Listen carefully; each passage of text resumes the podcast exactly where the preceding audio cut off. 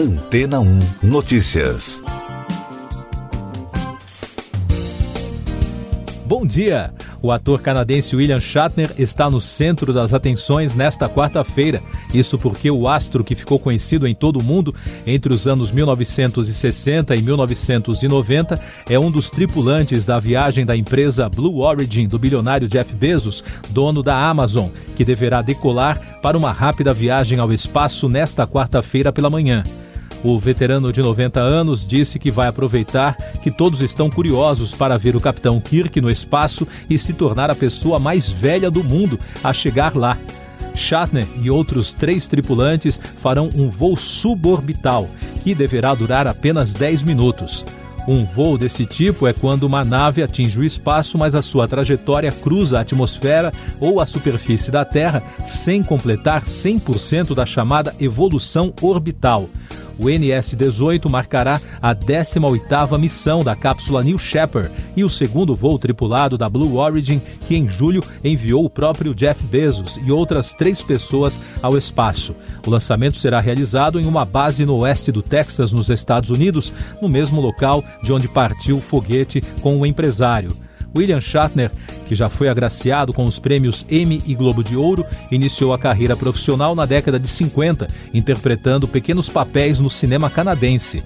Nos anos 60, ele foi para os Estados Unidos, onde atuou em dezenas de produções até 1965, quando o colega Jeffrey Hunter desistiu do papel de capitão Christopher Pike após gravar o episódio piloto de Star Trek então Shatner foi escalado para o personagem principal em um segundo episódio piloto da série Star Trek para a NBC. O programa foi gravado e em 1966 ele estreava como Capitão Kirk a bordo de uma das maiores franquias do cinema e da televisão. Depois de apenas três temporadas, em 1969, o seriado foi cancelado, mas as reprises fizeram de Jornada nas Estrelas um sucesso e William Shatner uma estrela internacional. Depois disso, Kirk apareceu em outros cinco filmes para o cinema com o elenco da série clássica e em Star Trek Gerações, de 1994, com os elencos da série clássica e também da nova geração. Em 1989, o próprio Shatner dirigiu o quinto longa da franquia Jornada nas Estrelas, A Última Fronteira. 55 anos depois da estreia como Kirk, William Shatner é até hoje adorado e considerado pelos fãs um dos melhores personagens de toda a franquia. E daqui a pouco você vai ouvir no podcast Antena 1 Notícias. A Advocacia Geral da União diz que é contra obrigar Lira a analisar pedidos de impeachment de Bolsonaro. Comissão Europeia promete um bilhão de euros para o Afeganistão.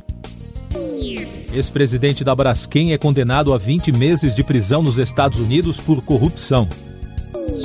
A Advocacia Geral da União se manifestou ao Supremo Tribunal Federal em uma ação movida pelo PDT para obrigar o presidente da Câmara dos Deputados, Arthur Lira, a desengavetar os pedidos de impeachment contra o presidente Jair Bolsonaro.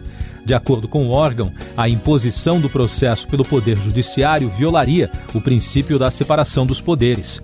O tema também está sendo discutido pelos ministros em um mandado de segurança movido pelo deputado federal Kim Kataguiri, do DEM de São Paulo. O julgamento foi iniciado no plenário virtual, mas será transferido para a sessão por videoconferência. Ainda não há data prevista para análise. A Comissão Europeia, braço executivo da União Europeia, anunciou um aporte de 1 bilhão de euros de apoio ao Afeganistão. O comunicado foi feito pela presidente da comissão, Ursula von der Leyen. Ela justificou a ajuda como uma maneira de impedir o colapso econômico e uma já em andamento catástrofe humanitária. O ex-presidente da Braskem, José Carlos Grubzik, foi condenado a 20 meses de prisão pela Justiça dos Estados Unidos. O caso envolve a participação do executivo em um esquema para subornar funcionários da Petrobras. A condenação tem relação com as investigações sobre a Odebrecht e a Petrobras dentro da Operação Lava Jato. Gubrizik também terá de pagar 2 milhões e 200 mil dólares de indenização pela estratégia que movimentou mais de 250 milhões de dólares em propinas para garantir acordos de negócios. Essas e outras notícias você ouve aqui na Antena 1. Oferecimento Água Rocha Branca. Eu sou João Carlos Santana e você está ouvindo o podcast Antena 1 Notícias. O país registrou na terça-feira 176 mortes por Covid-19 e soma agora 601.442 óbitos desde o início da crise. Os números mostram a menor média móvel de mortes em 11 meses, desde 12 de novembro.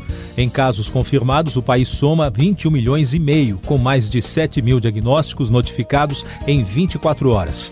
E o balanço da vacinação contra a doença aponta que a população que já completou o esquema vacinal já chega a 46,86%. São mais de 99 milhões e 900 mil pessoas imunizadas contra o novo coronavírus SARS-CoV-2. Na Itália, o primeiro-ministro Mário Draghi assinou um decreto com os detalhes sobre a obrigatoriedade da apresentação do certificado sanitário nos locais de trabalho. A medida valerá tanto no setor público quanto na iniciativa privada a partir da próxima sexta-feira, dia 15 de outubro.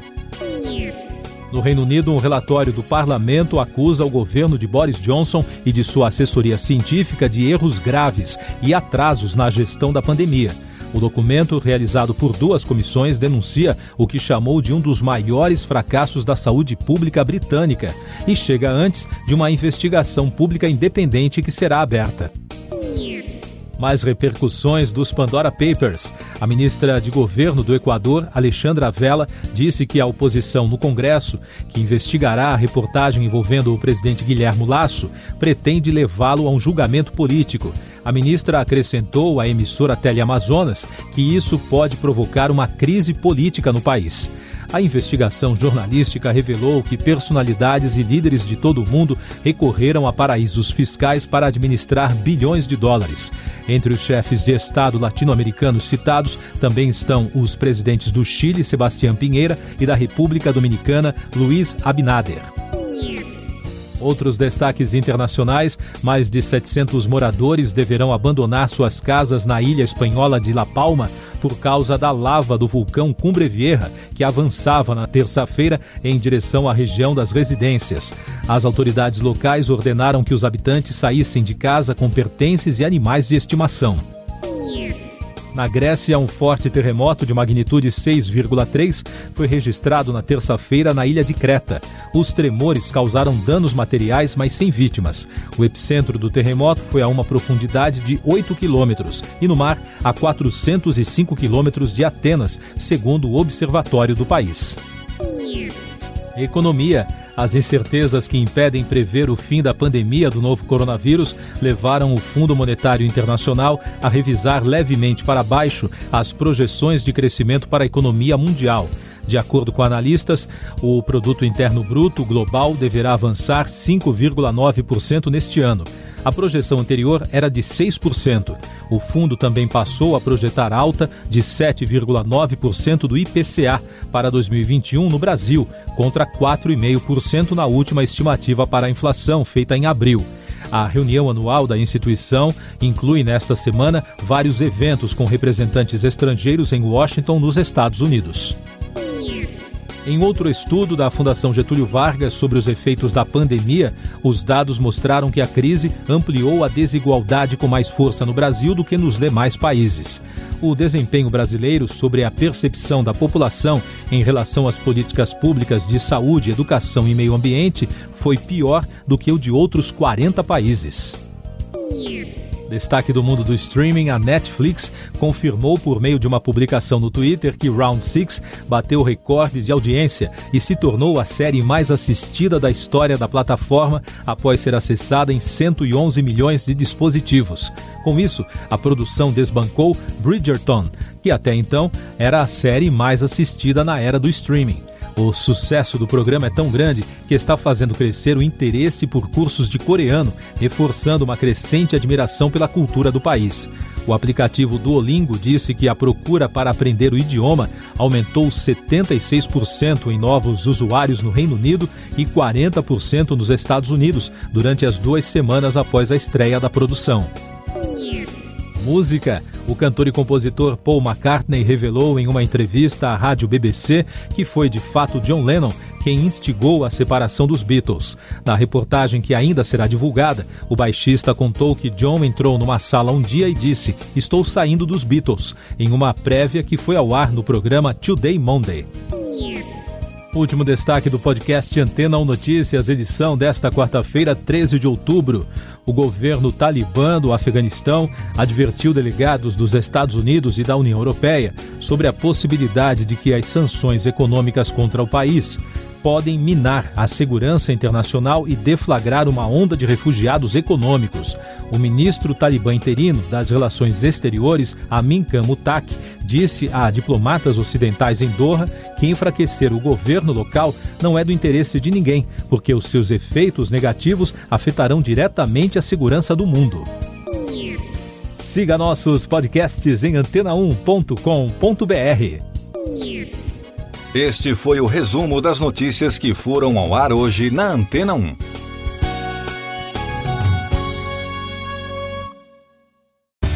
Depois de tanto conteúdo legal, que tal se hidratar com água rocha branca? O consumo regular de água durante o dia traz benefícios para a saúde, como, por exemplo, manter a pele bonita e hidratada. Rocha Branca, da fonte direto para sua casa.